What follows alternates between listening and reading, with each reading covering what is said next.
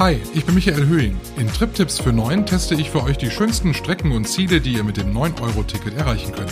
Kommt mit! TripTips für 9, jetzt hören und abonnieren. In jeder Podcast-App und bei Spotify. Nicht mal der berühmte Fuchs, der die Gans gestohlen hat, kommt gegen so eine kapitale Kanada-Gans an. Und äh, immer wenn die Forderung erhoben wird, äh, die Gänse äh, zu, zu bejagen und um einfach den Bestand so runterzufahren, dass man die, äh, den Badesee benutzen kann, dann gibt es Aufstände von Tierschützern. Ein schöner Braten aus Wildgans, ein neuer Koalitionsvertrag und die Zukunft des 9-Euro-Tickets. Was war diese Woche in NRW los? Darüber sprechen wir heute im Aufwacher. Schön, dass ihr dabei seid am Wochenende. Bonn Aufwacher. News aus Bonn und der Region, NRW und dem Rest der Welt. Herzlich willkommen zum Aufwacher am Wochenende. Mein Name ist Helene Pawlitzki. Ich kümmere mich bei der Rheinischen Post um die Podcasts. Hallo, ich bin Michael Höhing. Ich bin Audioredakteur bei der Rheinischen Post und wir haben uns in den vergangenen Tagen sehr intensiv mit den Themen auseinandergesetzt, die ihr im Aufwacher schon gehört habt. Und wir wollen diese Woche, die ja durchaus ereignisreich war, mal Revue passieren lassen in den kommenden Minuten. Absolut. Wenn ihr aus Nordrhein-Westfalen stammt oder euch für dieses Bundesland interessiert, dann seid ihr hier genau richtig. Wir bringen euch jetzt up to date und sprechen ein bisschen darüber, was euch nächste Woche erwartet. Und unser erstes Thema ist ein Thema, was wahnsinnig beliebt war auf RP Online diese Woche. Meist geklickt. Ja, es geht darum, dass viele ja Post bekommen haben, und zwar Post vom Finanzamt. Da ging es um die Grundsteuer. Und da sind einige so ein bisschen stutzig geworden, weil die waren komischerweise immer nur an den Mann adressiert. Das ist ja irgendwie im Jahr 2022 ein bisschen altmodisch. So sieht's aus. Und das hat so viele Menschen interessiert, dass dieser Artikel, ich glaube, eine halbe Million Mal angeklickt wurde. Ich habe darüber mit dem Autor Sebastian Latzel gesprochen und ihn gefragt, wie bist du eigentlich auf diese Geschichte gekommen? Post vom Finanzamt, ähm, das hole ich eigentlich nie gern aus dem Briefkasten. Und diesmal war ich noch verwundert, weil der Brief nur an mich adressiert war. Das war so ein Infobrief, wo es um die Grundsteuerreform ging. Und es hieß, ich als Eigentümer sei verpflichtet, da Angaben zu machen. Und da war meine Frau schon ganz überrascht, hat gesagt, wieso, sie ist doch auch Eigentümer. Und ich meinte, ja, kein Problem, da kommt bestimmt in den nächsten Wochen ein zweiter Brief. Der kam aber nicht. Da haben wir uns dann sehr gewundert und vor allem, als ich dann gehört habe, dass es bei Bekannten genauso ist und da auch meistens nur der Mann den Brief bekommen hat, da habe ich mal bei den offiziellen Stellen nachgefragt und gemerkt, auch beim Finanzamt scheinen die mit der Lösung nicht ganz glücklich zu sein. Und dass es offenbar vielen so geht, das haben die vielen Zugriffe auf den Artikel gezeigt. Denn das hat mich wirklich sehr überrascht, dass der so gut im Internet gelaufen ist. Tatsächlich ist es ja so, dass meistens Häuser, die Eheleuten gehören, beiden gehören. Die sind beide Eigentümer dieses Hauses. Deswegen hat es eben bei manchen Leuten ein bisschen Irritation hervorgerufen, dass nur einer diesen Brief bekommt und das ist dann der Mann. Ähm, und die Erklärung dafür, die Sebastian Latzel beim Finanzamt herausgefunden hat, ist relativ banal. Es wird nur ein Brief verschickt, weil man sagt, warum sollen wir zwei Briefe verschicken? Ist ja Quatsch und ist nur zusätzlicher Papiermüll. Und dass es eine Person ist, äh, weil es nur eine Person ist, wird immer die oberste Person in den Akten angeschrieben. Und das ist aus irgendwelchen Gründen meistens der Mann. Die Technik spielt das so aus, es ist reiner Zufall und das Finanzamt sagt, na und, ist doch egal. Das ist so typisch Finanzamt. Das sind so die äh, so ganz banale Gründe. Also man ist auch nicht in der Lage, glaube ich, beim Finanzamt zwei Zeilen zu drucken. ja, das sagt eben äh, der Artikel auch. Es wäre ja auch ehrlich gesagt überhaupt kein Problem, einfach Eheleute zu schreiben statt Herr.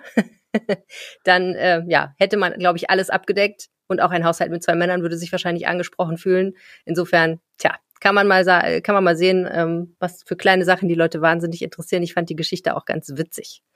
Aber ich weiß noch, als es beim Finanzamt mal diese Diskussion auch hier um das dritte Geschlecht ging, mhm. wie, wie unflexibel man da ist, weil man mhm. sich dann vor der Herausforderung sah, sämtliche Formulare jetzt ändern zu müssen. Das geht ja auch mhm. nicht so einfach. Nee, Außerdem ist da gar kein Platz drauf, da muss man ja alles noch verrücken. Es ist mich so unmöglich. Also es ist doch heutzutage in Word doch gar kein Problem, irgendwas zu finden. Eigentlich schon, würde man denken. Aber naja, du weißt ja auch manchmal, wie das bei uns ist bei der Rheinischen Post. Wenn wir kleine Sachen ändern wollen auf der Seite, dann müssen wir erstmal eine Arbeitsgruppe bilden und äh, sehr viele Techniktickets schreiben. Also ich kann das schon ein bisschen nachvollziehen, dass es manchmal nicht ganz so einfach geht. auf der anderen Seite frage ich mich aber auch, wer regt sich bitte denn darüber auf? Also ich meine, wir müssen jetzt nicht in die Gender-Diskussion einsteigen, ne? Zum mhm. Beispiel, das ist ja ähnlich.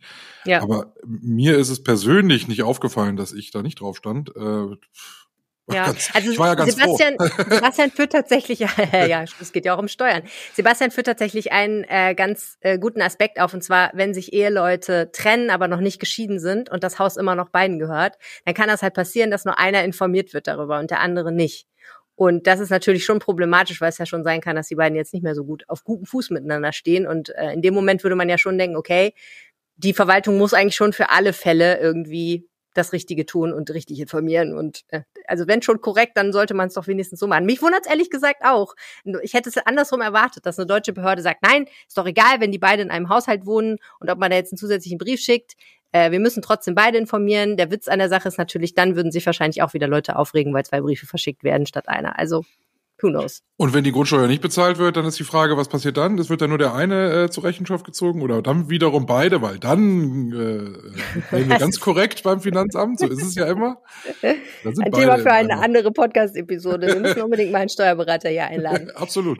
Weiter geht's mit einer weiteren Kategorie und zwar dem What der Woche. Den Themen, die ehrlich gesagt bei mir einfach so ein leichtes Stirnrunzeln hervorgerufen haben, bis äh, Entsetzen oder äh, ist es einfach nur merkwürdig. Die Geschichte Nummer eins äh, hat was zu tun mit einer Frau aus Krefeld, 23 Jahre alt. Sie geht in Düsseldorf mit einem Begleiter in der Altstadt feiern Wer bleibt im Auto sitzen? Ihre dreijährige Tochter. Ungefähr eine Stunde lang war die wohl offenbar allein, sagen Augenzeugen, und äh, hat sich dann bemerkbar gemacht, hat im Auto geweint, hat gegen die Scheibe geschlagen, wollte offenbar raus. Passanten haben die Polizei gerufen, die hat dann so gegen drei Uhr morgens die Scheibe eingeschlagen. Halbe Stunde später kam dann auch die Mutter zurück und wie sich dann herausstellte, auf der Wache hatte sie fast zwei Promille Alkohol im Blut. Also Mutter der Woche, meine Damen und Herren. Ähm, das hat jetzt auch ein Nachspiel. Die Polizei schickt einen Bericht ans Jugendamt und prüft auch nochmal, ob das vielleicht strafrechtlich relevant war. Und es gibt einen Hausbesuch vom sogenannten Team Kindeswohl. Aber es war wieder so eine Geschichte, wo ich gedacht habe, Mann, ich kann das echt verstehen, wenn man jung ist und man will sein Leben genießen und man hat irgendwie ein Kind, vielleicht auch irgendwie gar nicht so gewollt, aber trotzdem muss man ja an irgendeiner Stelle mal, naja, eine Grenze ja, ziehen. Hier ist ja alles schiefgegangen. Hm. Also die Mutter will feiern gehen und findet niemanden oder hat niemanden, wo man jetzt das Kind mal parken kann. Das macht man ja als Mutter auch mal. Wenn man mal was vorhat, dann packt mhm. man das Kind bei der Großmutter, bei der Freundin, mhm. Babysitter, was auch immer. Hat schon nicht hingehauen, Fail Nummer eins. Dann Nummer zwei, ich fahre trotzdem in die Altstadt mit dem Auto. Nee, aber sie hat, nee, das, sie ist nicht selber gefahren. Ah, okay ja, ihr Begleiter ist gefahren und der hatte auch tatsächlich keinen Alkohol getrunken. Ah, okay. Aber dann lasse ich das Kind doch nicht, ich, ich lasse selbst meinen Hund nicht äh, drei Stunden im Auto. Also, ja. Äh, ja drei Stunden war es auch nicht, Stunde, aber es war eine, Stunde, also ungefähr eine Stunde war es, äh, vielleicht wahrscheinlich anderthalb, bis sie wieder kam. Ja, also keine Ahnung, vielleicht hat das Kind im Auto gepennt und sie hat gedacht, das merkt sowieso nichts, das pennt jetzt durch, hat halt nicht funktioniert. Sollte man nicht machen, darf man halt auch nicht machen, ne? meiner Ansicht nach ist einfach verboten. Machst du das manchmal? Kind im Auto nee. lassen, mal eben nee, kurz äh, im Kiosk reinspringen oder so? Ich habe ein traumatisches Erlebnis in meiner eigenen Kindheit äh, gehabt, weil meine Mutter hat nämlich uns drei Kinder mal ganz kurz im Auto gelassen, äh, um mal ganz kurz zum Gemüsemann reinzuspringen. Das war damals in Hamburg. Und ich hatte vorher, da war ich so irgendwie Vorschulalter, hatte so einen Kinderfilm geguckt, der handelte davon, unter anderem gab es da so eine Szene, wo so ein Junge in so einem Auto sitzt und das Auto wird abgeschleppt und ähm, er kann gerade noch entkommen, bevor es in eine Metallpresse kommt. Total unrealistisch. Aber ich habe in diesem Auto gesessen und meine Mutter hatte irgendwie auch noch so ein bisschen falsch geparkt. Und dann kam ein Polizist und spazierte so ums Auto rum. Ne? Es ist wirklich alles zusammengekommen in dem Moment. Und ich habe da drin gesessen und gedacht, der sieht uns nicht. Der Polizist sieht uns nicht. Und ich habe echt echt Angst gekriegt, dass der uns abschleppen lässt und meine Mutter hat nichts mitgekriegt. Meine, meine Mutter war vielleicht drei Minuten weg, ne? Und ähm, der Polizist war total nett, der hat dann die Tür aufgemacht und ein bisschen sich mit mir unterhalten und ich habe mich dann auch wieder beruhigt. Aber deswegen, ähm, ich würde mein Kind nicht mal 30 Sekunden allein im Auto lassen. Das ist aber, glaube ich, mein spezielles Problem. Also ich tendiere dazu, die auch auf den Arm zu nehmen, meine Tochter, wenn ich ein Parkticket lösen gehe. Aber ja, also es ist schon ein Kind allein im Auto zu lassen, wenn man nachts feiern geht und auch noch in der Altstadt, wo einfach auch man nicht so richtig weiß, ne, da laufen ja auch manchmal ein bisschen weirde Gestalten rum, finde ich echt sehr, sehr grenzwertig, muss ich sagen. Aber wie schlimm es der Mutter, glaube ich, geht, wenn die zwei Promille weg sind. Weil ja. wenn man das, glaube ich, dann mal realisiert. Ja, der Witz ist, als, als sie da ankam und die Scheibe war eingeschlagen und so, fand sie das wohl irgendwie eher relativ lustig, sagt die Polizei. Ich vermute auch am nächsten Tag wird sie hoffentlich, ähm, spätestens wenn das Jugendamt vor der Tür steht, dann doch gemerkt haben, dass das irgendwie so nicht geht. Tipp der Woche. Du bist ja wahnsinnig viel durch die Gegend gefahren in den letzten Wochen. Und zwar deswegen, weil du für den äh, Podcast Trip Tipps für neun das 9-Euro-Ticket testest. Ja. Ähm, das ist ja jetzt ein Monat alt ungefähr, ne? Und ich glaube, alle haben so ein bisschen verstanden, wie es funktioniert. Und es sind auch ziemlich viele Tickets bundesweit verkauft worden. Was ist denn deine Beobachtung? Funktioniert das als Entlastungsmaßnahme? Begeistert das die Leute auch ein bisschen für den Nahverkehr oder ist es eher das Gegenteil? Also es gibt so Strecken, in Deutschland, wo du wirklich siehst, die sind verdammt voll und die sind vor allem verdammt voll mit Leuten, die noch nie Zug gefahren sind. Also ich mhm. bin ja auch vorher schon Bahn gefahren, aber du wirst halt manchmal so ganz banale Dinge gefragt. Ne? Ähm, irgendwie muss ich hier auf Stopp drücken, damit er hält, der Zug. Ich meine, das war eine Frage, die wurde mir äh, kürzlich kurz vor Kassel gestellt, wo ich denke, Entschuldigung, wir sind hier nicht im Bus. Also nur, dass du hier deinen Haltewunsch anzeigen musst. Fand ich jetzt ganz amüsant. Ich habe es dem Mann auch erklärt, alles gut. Aber da merkst du halt, es gibt wirklich einige, die, die steigen da jetzt zum ersten Mal in so einen Zug und ja. sind auch relativ äh, nervös. Ne? Du hast so viele, gerade Ältere, die sagen, ich nutze das tatsächlich jetzt mal, um Bummel irgendwo in der nächsten Großstadt zu machen und dann fahren die halt mal zweieinhalb Stunden. Das sehe ich tatsächlich. Was ich nicht glaube, ähm, ist, dass die Pendlerzahl gestiegen ist. Ähm, mhm. Also ne, wir wohnen mitten im Rheinland, es, es ist morgens noch genauso viel los auf den Autobahnen. Also es ist nicht so, dass jetzt viele gesagt haben, ich spare mir jetzt das Tanken und fahre mit der Bahn zur Arbeit. Ähm, das machen dann viele nicht, weil es einfach in ihren Augen nicht bequem genug ist. Ich finde es nach wie vor total praktisch. Also wie gesagt, ich bin jetzt nach Kassel gefahren zuletzt. Das sind auch ähm, über fünf Stunden mhm. äh, oder sechs fast. Ähm, aber der ICE, der ist eine halbe Stunde schneller. Also ich meine, da kann ich tatsächlich auch für, für dieses 9-Euro-Ticket äh, werben und sagen, komm, dann setzen wir uns die halbe Stunde auch noch in der Bahn. Hm. Von daher finde ich das eigentlich ganz gut. Ja, ja, die Frage ist ja tatsächlich, ähm, ob es Leute irgendwie davon überzeugt, ähm, das Auto stehen zu lassen. Ich habe im Moment den Eindruck, dass es nicht besonders gute Werbung für die Deutsche Bahn ist, weil ehrlich gesagt habe ich auch den Eindruck, dass im Moment einfach schon sehr viel gebaut wird und sowieso ja die Kapazitäten nicht so sind, wie man sie sich wünschen würde. Also du hast die vollen Züge angesprochen. Viele Verbindungen funktionieren irgendwie nicht so richtig. Äh, es gibt Verspätungen und so weiter. Und ich habe manchmal den Eindruck, wenn Leute jetzt ausgerechnet auch zur Hauptreisezeit, ehrlich gesagt, dann mit dem Regionalexpress fahren, dann ist das eher abschreckend als alles andere. Aber wenn ich Probleme im Zug habe, und die habe ich ja tatsächlich, weil ich muss ja zwischendurch auch mal nach Hause und dann habe ich nicht so viel Zeit und dann setze ich mich ja doch in den ICE mhm. äh, auf dem Rückweg. Ähm, und da muss ich sagen, wenn ich Probleme in der Bahn habe, dann sind es Probleme im ICE. Also da fallen mhm. Züge äh, aus, da habe ich dann auch erst in anderthalb Stunden die nächste Verbindung oder ich muss irgendwie so einen Riesenschlenker noch irgendwie über Niedersachsen fahren. Das habe ich im Regionalverkehr nicht, da ist die Taktung einfach viel besser.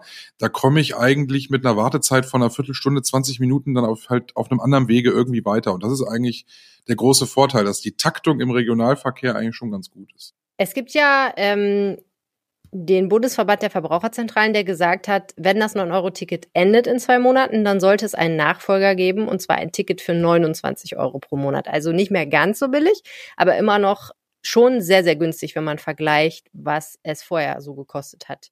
Ja. Insbesondere wenn es ein bundesweites Ticket ist. Das weiß ich jetzt nicht, ob das gemeint ist. Was meinst du? Ist das eine gute Idee, das fortzuführen? Ja, ich finde es gut, dass es so ein, es, es muss auf jeden Fall ein, ein, attraktives Angebot geben, den Nahverkehr weiter nutzen zu können. Ne? Ob das jetzt ein 29-Euro-Ticket ist, ich finde, dass, dass sowas, wenn man das regelmäßig nutzt, dass es durchaus auch 50 oder 60 Euro kosten darf. Ähm, okay. Bislang kostete das ja immer 42 am Tag. Das war ja natürlich eine ganz andere Hausnummer. Ich finde, dass es ein einfaches System geben muss. Ich kaufe mir ein Ticket und kann damit eine ganze Brandbreite an, an Zügen nutzen. Das finde ich super. Mhm. Also gerade hier, wenn man in Düsseldorf wohnen will, nach Köln fahren, man muss in einen anderen Verkehrsverbund, da musst du dann Wabe 36 noch nachlösen. Wenn du noch ja. ein Fahrrad und einen Hund dabei hast, hast du dann nochmal drei Probleme mehr. Also die, das muss auch alles einfacher werden. Ne? Und das, glaube ich, wäre mit so einer, ob es jetzt 29 Euro kostet oder 50, mit so einer Lösung äh, nach dem 9-Euro-Ticket-Modell, glaube ich, ein ganz guter Weg. Und dann würden auch viele langfristig mhm. die eine oder andere Strecke dann mit der Bahn fahren. Also im Grunde genommen ein günstiges äh, NRW-Ticket. Genau, ein günstiges ja. NRW-Ticket. So wie die Studenten, die nutzen das auch alle. Die mit, äh, können mit ihrem Studentenausweis irgendwie ein ganzen, ganzen Land fahren.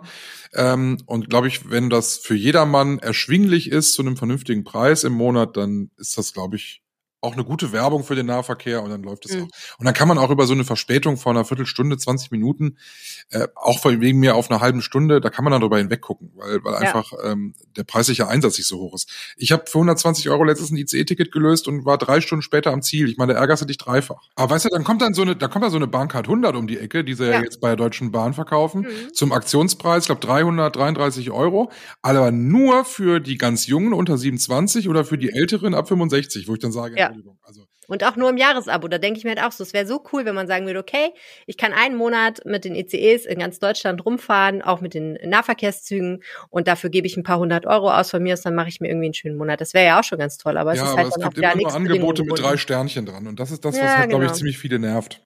Und jetzt haben wir einen Gast bei uns im Aufwacher am Wochenende und zwar ist Jens Voss aus Krefeld da, ein Kollege von uns. Hallo Jens. Ja, hallo. Wir sprechen jetzt über Essen und über Gänse und es äh, gibt am Elfrater See in Krefeld gibt es Gänse und die äh, wurden 2003 gab es mal die Forderung, äh, die zu bejagen, äh, was mit sehr viel Ärger und sehr viel Kritik dort einhergegangen ist. Ich glaube, da gibt es ziemlich viele Gänse. Ich glaube, ich war da mal und da habe ich auch gedacht, holla, hier ist es aber voll. Es gibt überall viele Gänse in Nordrhein-Westfalen. Ne? Die Wildgänse sind überall in NRW, wo irgendwie Wasser ist und ein bisschen Wiese, äh, hast du Wildgänse und äh, die entsprechenden Hinterlassenschaften. Ja, das Unangenehme ist, dass äh, es im Elfrater See auch einen Badesee gibt, äh, der seit Jahrzehnten mehr oder weniger nicht benutzbar ist, weil da eben sehr viele Nilgänse, Kanadagänse und Graugänse siedeln. Ungestört, natürliche Feinde haben sie nicht. Äh, nicht mal der berühmte Fuchs, der die Gans gestohlen hat, kommt gegen so eine kapitale Kanadagans an. Und äh, immer wenn die Forderung erhoben wird, das geht seit, seit, seit Jahrzehnten so, äh, die Gänse äh, zu, zu bejagen, um einfach den Bestand so runterzufahren, dass man die äh, den Badesee benutzen kann, dann gibt es Aufstände von Tierschützern. Also die dürfen nicht gejagt, getötet, geschossen werden und äh, teilweise mit äh, mit aberwitzigen Vorwürfen, äh, Jäger sind Mörder und mein Gott, was man alles zu hören bekommt. Hm. Und das hatte für Krefeld die zum Beispiel die witzige Folge, also witzig, wir fanden es am Ende als Journalisten witzig, die witzige Folge, dass jedes Jahr eine Meldung kam, äh, Im Ranking der Badegewässer war Krefeld ganz unten. äh, wegen der wegen des äh, versauten und verseuchten äh, im wahrsten Sinne des Wortes beschissenen äh, Badewassers am Elfrater See. Also Krefeld hatte jedes Jahr eine richtige Negativzeile sicher. Hm. Äh, bundesweit und äh, was natürlich auch nicht so schön ist für eine Stadt. Und sie haben das nie in den Griff gekriegt, dieses Problem. Ja, du hast gesagt, die Gänse haben, die Wildgänse haben keine natürlichen Feinde. Sie haben aber mindestens einen natürlichen Feind, nämlich Jens Voss. der findet, warum sollte man die Viecher eigentlich nicht äh, ja, jagen und hinterher dann vielleicht auch essen, wenn sie schon da sind? Hast du schon mal eine Wildgans probiert?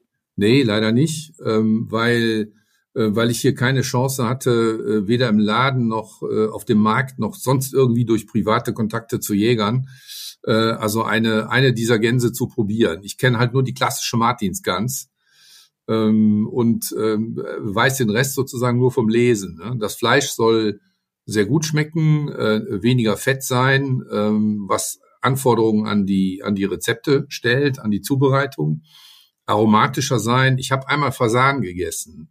Das war auch sehr, das war, hat auch sehr gut geschmeckt, weil das, wie gesagt, hatte so ein Wildeinschlag. Ne?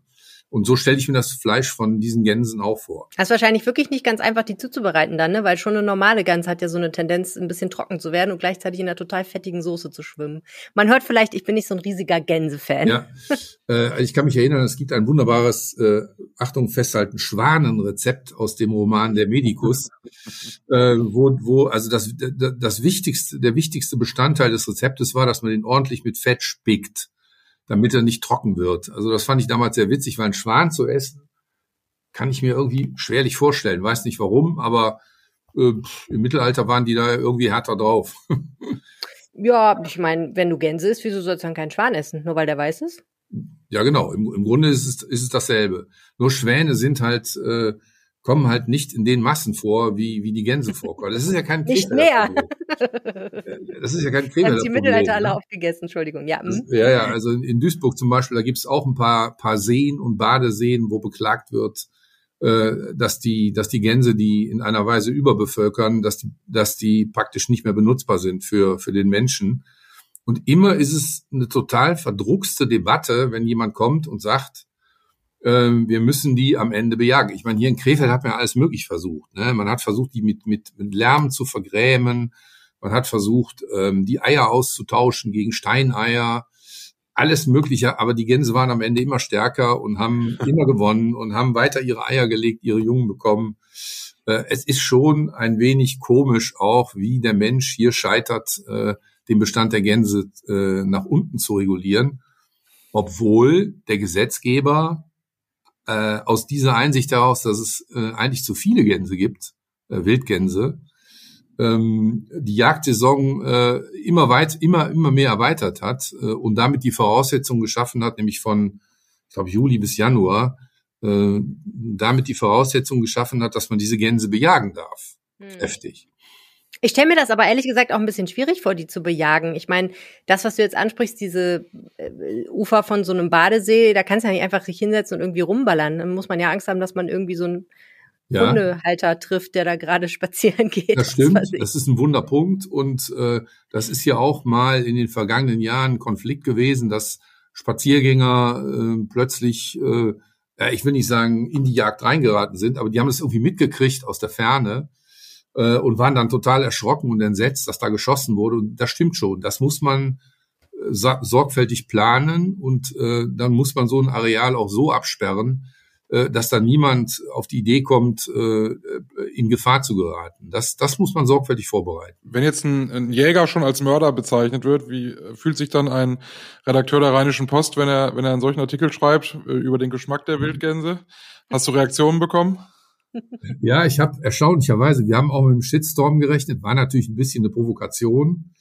Ähm, aber ich habe komischerweise nur positive Reaktionen bekommen, nach dem Motto, äh, ähm, endlich schreibt's mal einer, wunderbare Mischung aus Sarkasmus und Humor und also ich sag mal, ich glaube, es geht doch in vielen Leuten und äh, der Umstand, dass, äh, dass diese Tiere ähm, den Menschen seit Jahrzehnten auf der Nase rumtanzen, wenn man es mal so benennen darf, beschäftigt doch eine schweigende Mehrheit mit, mit, mit Unverständnis. Ist ja klar, in, in allen Tierschutzauseinandersetzungen sind die Tierschützer oft die lautesten und die, die am besten organisiert sind. Das ist so. Das ist auch, wenn es um Zirkustiere oder um Zootiere geht.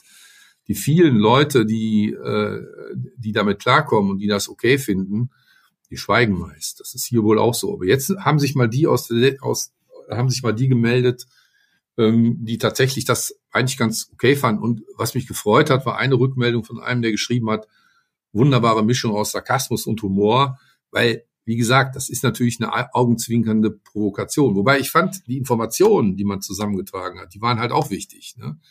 Die Zahlen, die Ornithologen zum Beispiel, äh, die ganz klar sagen, es gibt so viele davon, es ist ein Problem.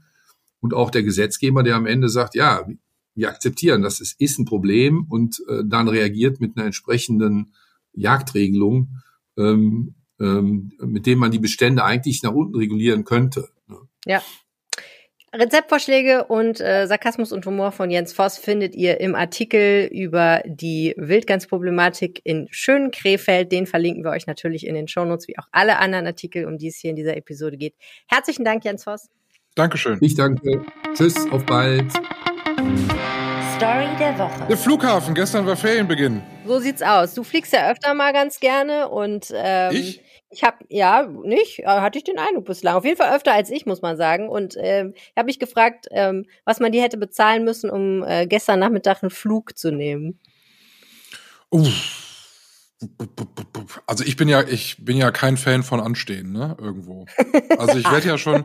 Das überrascht also mich jetzt. Komme grundsätzlich immer, wenn ich irgendwo einen Termin habe, immer eigentlich zehn Minuten oder mindestens zehn Minuten früher. Und ich wäre wahrscheinlich auch drei, drei Stunden noch eher da gewesen, als ich sein gemusst hätte für diesen Flieger. Mhm. Aber in Düsseldorf da vier Stunden vor den Sicherheitskontrollen zu stehen, ich glaube, da wäre ich auch amok gelaufen. Also das ist, äh, ich kann verstehen, dass einige da irgendwann die Geduld und die Kontenance verlieren das mit den Tumulten, also bevor ich handgreiflich werde, da gehe ich, ne? Aber, ähm, aber ich glaube schon, dass gerade bei, bei Urlaub und Ferien, da liegen die Nerven dann blank und wir sind jetzt drei ja. Jahre irgendwie nicht richtig im Urlaub gewesen und jetzt haben die sich alle ja. so darauf gefreut. Aber es war ja. ein Chaos mit Ansage. Ähm, ich ich glaube, ich hätte mich rechtzeitig um, äh, um eine Alternative bemüht, wenn das geht. Äh, ich hätte es nicht gemacht.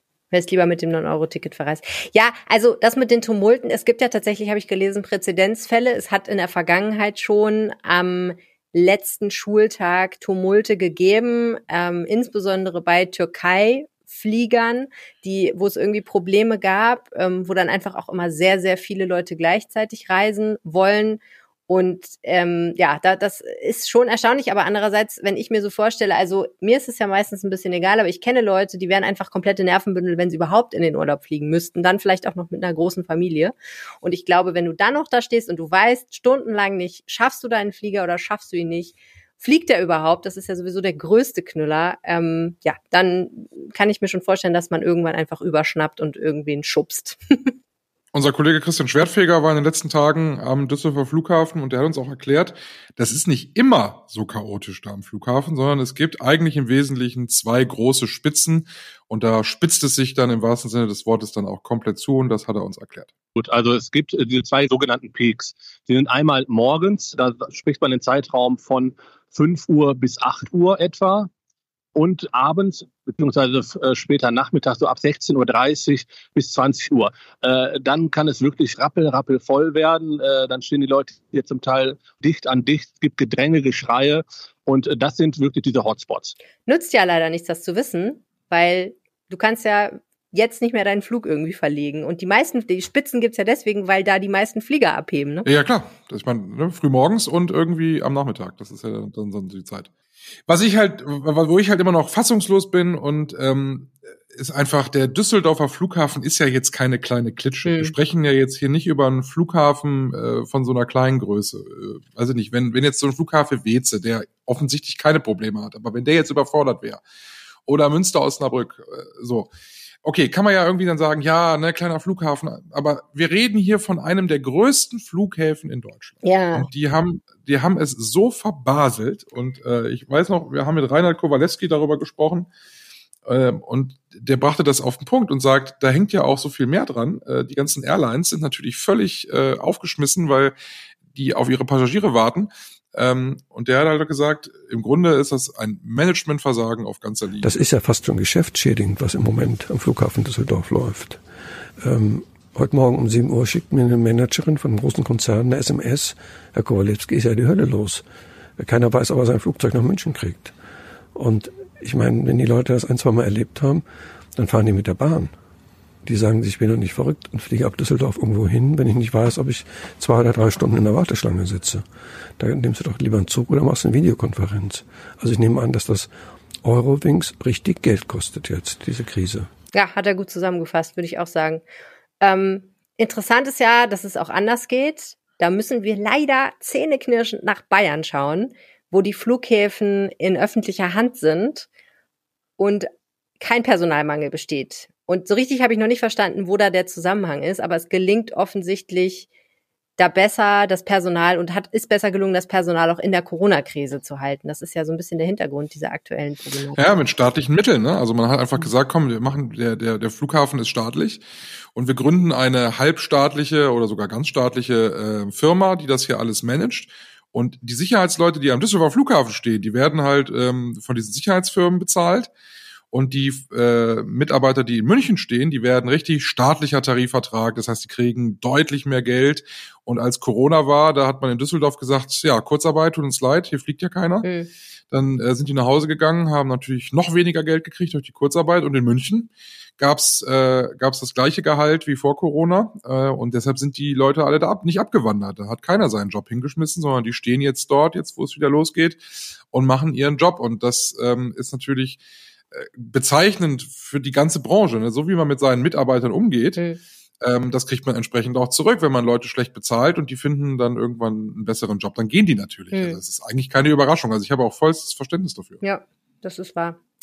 Tja, aber eine Lösung ist erstmal nicht in Sicht. Es ist zwar auch avisiert, dass auch in Nordrhein-Westfalen so ein staatliches Modell vielleicht äh, kommt, das sicherlich dann auch den einen oder anderen Nachteil mit sich bringen würde, aber eben definitiv nicht mehr dieses Jahr. Und ähm, was ich auch spannend fand, was Christian Schwertfeger gesagt hat, es ist eigentlich nicht abzusehen, wann sich das Ganze entspannt. Also ob es irgendwie dann in der nächsten Woche irgendwie ruhiger wird. Es fliegen jetzt halt einfach die nordrhein-westfälischen Menschen nach und nach in den Urlaub.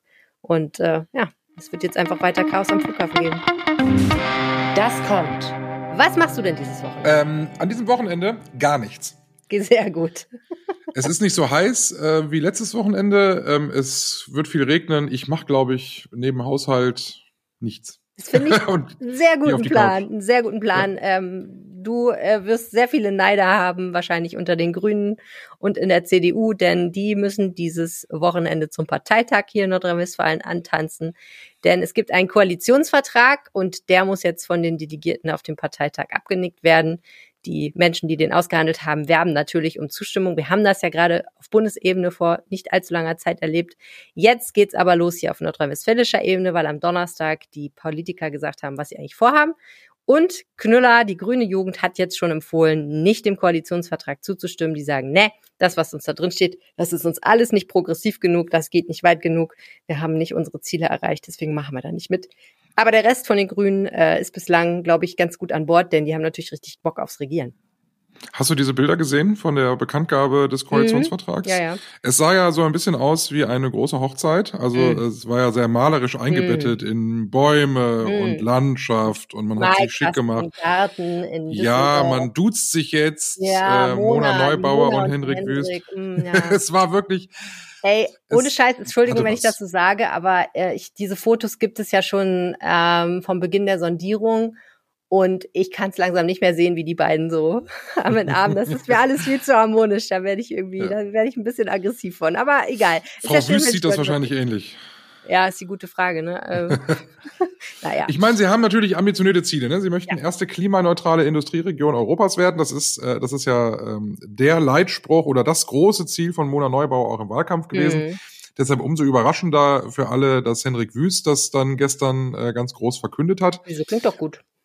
Das klingt natürlich gut, aber ja, aber äh, wenn der, wenn die CDU schon die Wahlversprechen äh, der Grünen jetzt ganz oben aufs Tablett setzt, dann merkst du schon irgendwie, ähm, die CDU hat verstanden, dass es zieht, also dass ja, offensichtlich gerade der Klimaschutz. Das Merkel. Du nimmst das, was das funktioniert, funktioniert, und äh, nimmst es einfach ja. und machst es selber und äh, die andere Partei steht dann so und sagt, aber das war doch unsere Idee. Außerdem glaube ich äh, persönlich, wenn äh, Mona Neubauer davon spricht, dann sagt sie klimaneutrale Industrieregion und wenn Henrik Wüst davon spricht, dann sagt er eher so klimaneutrale Industrieregion. Das sind so die feinen Unterschiede. Das Lustige ist, dass zwei Tage vorher in Schleswig-Holstein die Koalition genau das gleiche Ziel äh, propagiert hat. Schade. Wir dürfen also gespannt sein, äh, wer es zuerst schafft, Schleswig-Holstein oder wir. Schleswig-Holstein eine Industrieregion? Ja, Hä, die haben, doch, die haben doch gar keine Industrie außer so ein paar Häfen, oder? Haben die Industrie? Bisschen, ja. Echt? Immerhin. Industrie ja, ist Industrie. Na gut, okay. Tausend neue Windräder sollen nach NRW kommen. Ja. Alle denken sich jetzt, schöne Idee, aber bitte nicht bei mir. Wo sollen die hin? Wo sollen die hin? Ja. Auf Brachflächen ist die Antwort. Das finde ich ehrlich gesagt relativ abgefahren. Ich wohne in Griffenbruch und wenn ich aus dem Wohnzimmerfenster gucke, dann sehe ich ja ganz viele Windräder. Und mhm. ich frage mich immer, ähm, wenn ich da hingucke, warum stehen da nicht mehr? Mhm. Also es Der wäre Wind noch Platz. ja so oder so, ne? Also ich wundere mich so, so an einigen Stellen, wo, wo so zwei Windräder stehen, wo man durchaus noch zehn hinsetzen könnte. Warum nicht? Grundsätzlich wollen die eben auf mehr erneuerbare, erneuerbare Energien setzen. Und, und das finde ich wirklich kühn in der aktuellen politischen, außenpolitischen Lage besonders, sie wollen den Kohleausstieg bis 2030, wo doch gerade der grüne Wirtschaftsminister auf Bundesebene gesagt hat, ja, also das mit der Kohleverstromung könnte noch mal ein kleines Comeback erleben. Wegen Gas weg und so ne, die Klammer machen sie ja auch in NRW noch auf und sagen, wir sind ja froh, dass wir sie noch haben, ja. äh, die, die alten Kohlekraftwerke. Mal sehen, wie, wie das so wird, wenn wir jetzt einen kalten Winter kriegen. Ähm, dann werden sie sie vermutlich auch noch ein bisschen länger laufen lassen. Dann ja. wird's halt 2031, 32, 33. Ähm, das wagt halt keiner zu prognostizieren. Ne? Naja. RWE darf aber dann eben auch bei Lützerath noch ein bisschen Kohle aus dem Boden holen. Dafür bleiben dann andere Dörfer, die eigentlich schon längst äh, in die ewigen Jagdgründe gehen sollten, die dann doch erhalten. Das ist allerdings genau der Schmerzpunkt, wo die grüne Jugend sagt, ne, also da haben wir nicht gut genug gekämpft, da dem können wir nicht zustimmen, das geht uns nicht weit genug. Das ist ja wirklich auch immer in NRW so ein bisschen das Problem für die Grünen, ne? dass sie dann am Ende doch immer feststellen, das ist hier einfach auch ein Kohleabbauland und äh, da legen sie sich ja immer wieder so ein bisschen. Das war ja mit dem Hambacher Forst auch so, dass hinterher ihnen allen vorgeworfen haben, da habt ihr eure Ideale verraten. Das ist wirklich schwierig. Ja. Das wird auch noch, das wird auch knallen, glaube ich. Also das, äh, das hat man schnell in den Koalitionsvertrag irgendwie geschrieben. Ich glaube, man hat sich da schon vorher ein bisschen, äh, bisschen ähm, äh, in die Haare bekommen.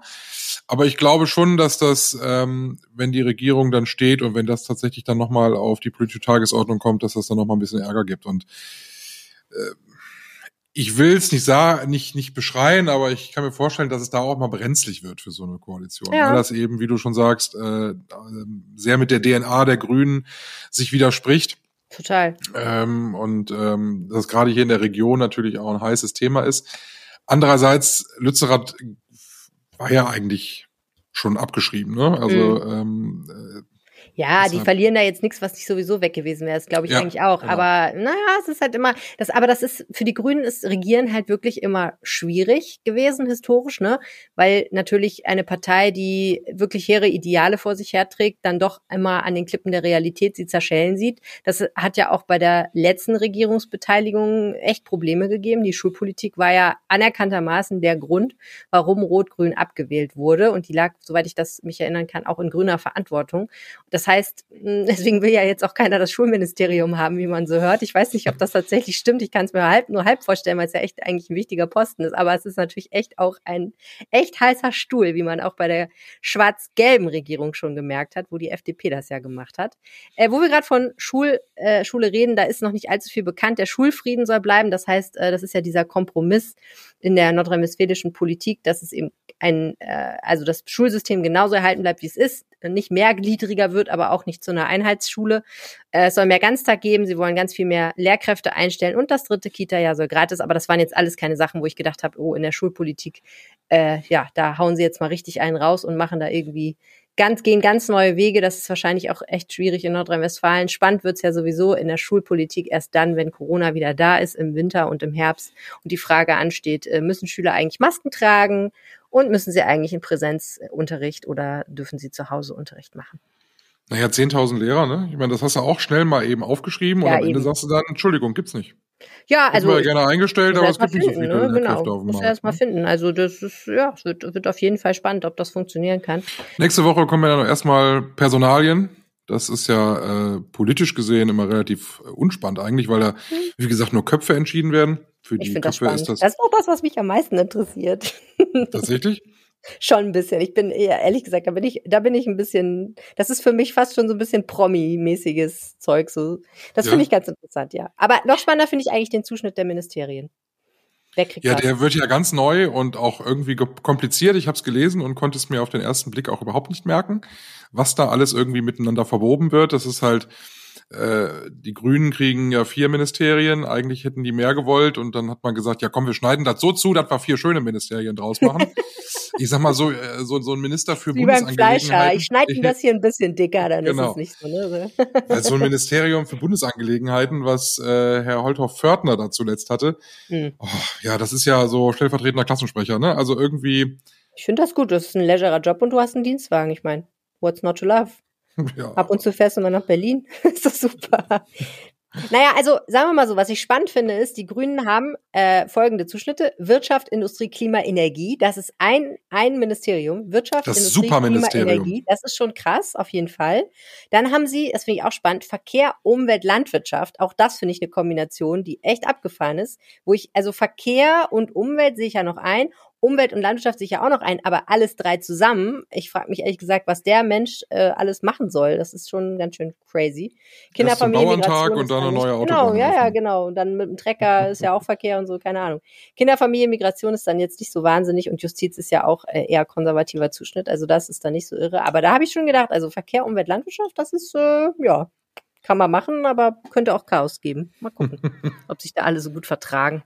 Ja, und die CDU, natürlich die Staatskanzlei, die machen dann alles andere. Finanzen, Inneres, Kommunals, Heimatbau, Technologie, Digitalisierung, Gesundheitsministerium, Wissenschaft, Kultur, Schule, Bildung. Also das machen alles die.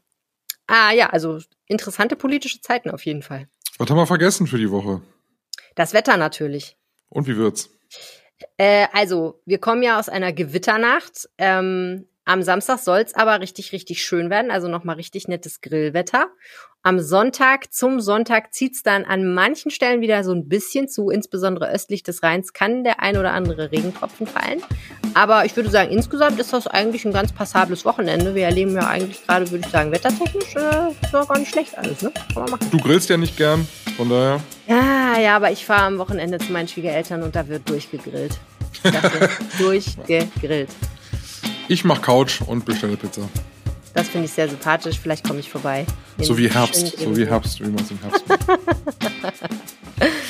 Dann schön, dass ihr dabei wart. Äh, abonniert auf jeden Fall unseren Aufwacher-Podcast. Dann bekommt ihr immer eine Mitteilung aus eurer Lieblings-Podcast-App, dass eine neue Folge da ist. Genau. Immer um 5 Uhr, montags bis samstags. Und dann hören wir uns äh, spätestens nächste Woche dann hier wieder. Ich bin Michael Höh.